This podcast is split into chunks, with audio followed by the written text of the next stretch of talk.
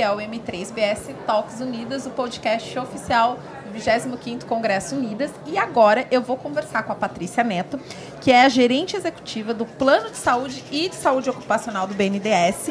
E a gente vai bater um papo sobre atenção primária, mas não sobre a importância da atenção primária, porque eu acho que isso já está bastante Bem... consolidado. Queria, Patrícia, que você contasse um pouquinho sobre essa integração entre né, o plano de saúde e a saúde ocupacional e como isso Uh, como é que a gente coloca a atenção primária no meio desses dois campos? Bom dia e seja bem-vindo ao Congresso.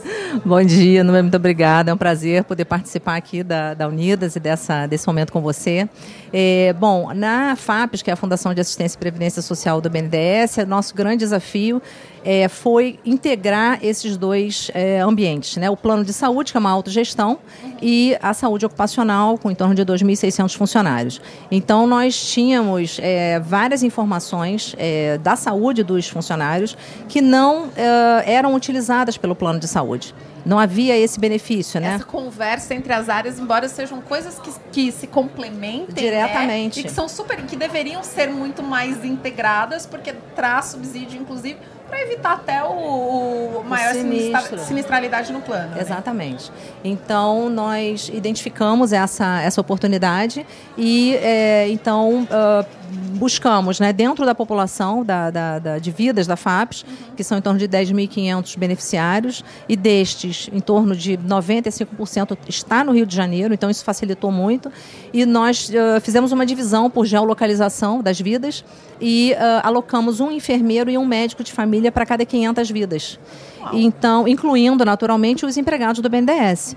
E em algum momento também unificamos os prontuários. Nós desenvolvemos um prontuário eletrônico uh, com uma startup, que é a Karen, é, no, no, para o plano de saúde e em algum momento integramos o prontuário de saúde ocupacional ao prontuário da atenção primária. Eu imagino que isso trouxe uma série de desafios e eu queria que você contasse quais foram e como vocês conseguiram solucionar. Bom, além do desafio do desenvolvimento desse prontuário com foco em atenção primária, né, com uma startup que nos ajudou muito e aí foi uma coisa bem célere, é, o maior desafio foi é, ganhar confiança e a proximidade dos beneficiários para que eles acreditassem que isso pudesse trazer benefício para a vida deles. Então, os enfermeiros de família fazem a captação ativa deles e a gente aproveita todas as oportunidades de contato, seja uma, uma questão administrativa relacionada a reembolso, relacionada a uma autorização de exames, para que o beneficiário compreenda a importância dele é, não só alimentar o perfil epidemiológico dele, ou seja, trazer as informações relacionadas à saúde dele, para que a gente possa retornar com valor através das ações do médico generalista e do enfermeiro de família. E eu imagino, porque então, é um, é um processo desafio. de engajamento grande. e engajar nem sempre é a coisa mais fácil do é, mundo, né? Eu diria que é um, a mais difícil. eu ia falar. Como é que vocês fizeram? Vocês criaram uma estratégia? Você falou que todos os pontos de contatos agora são focados para falar sobre isso. Eu queria que você contasse um pouquinho mais, se você puder detalhar como vocês conseguiram. Com certeza. E qual que é, mas não sei se você pode abrir, hum. mas como é que é hoje esse percentual de engajamento? Tá. É, a gente começou através, porque o plano de saúde não tinha nenhuma informação assistencial. Então a gestão era, era muito bem, bem focada na parte administrativa. Então nós iniciamos com um link do perfil epidemiológico.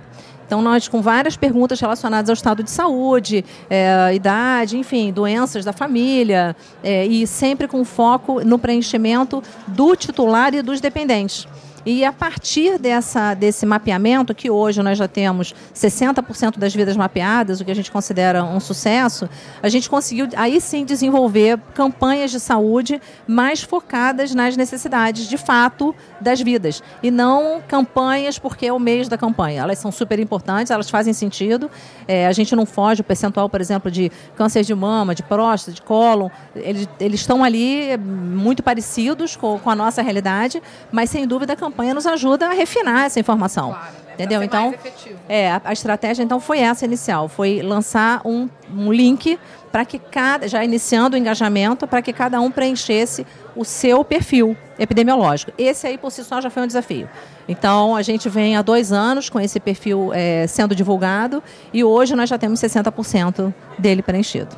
Parabéns, obrigada. Eu conversei com a Patrícia do, da Saúde do BNDES e eu quero continuar, é, a convidar você para continuar acompanhando aqui nosso podcast. Até o próximo vídeo. Muito obrigada, foi um prazer.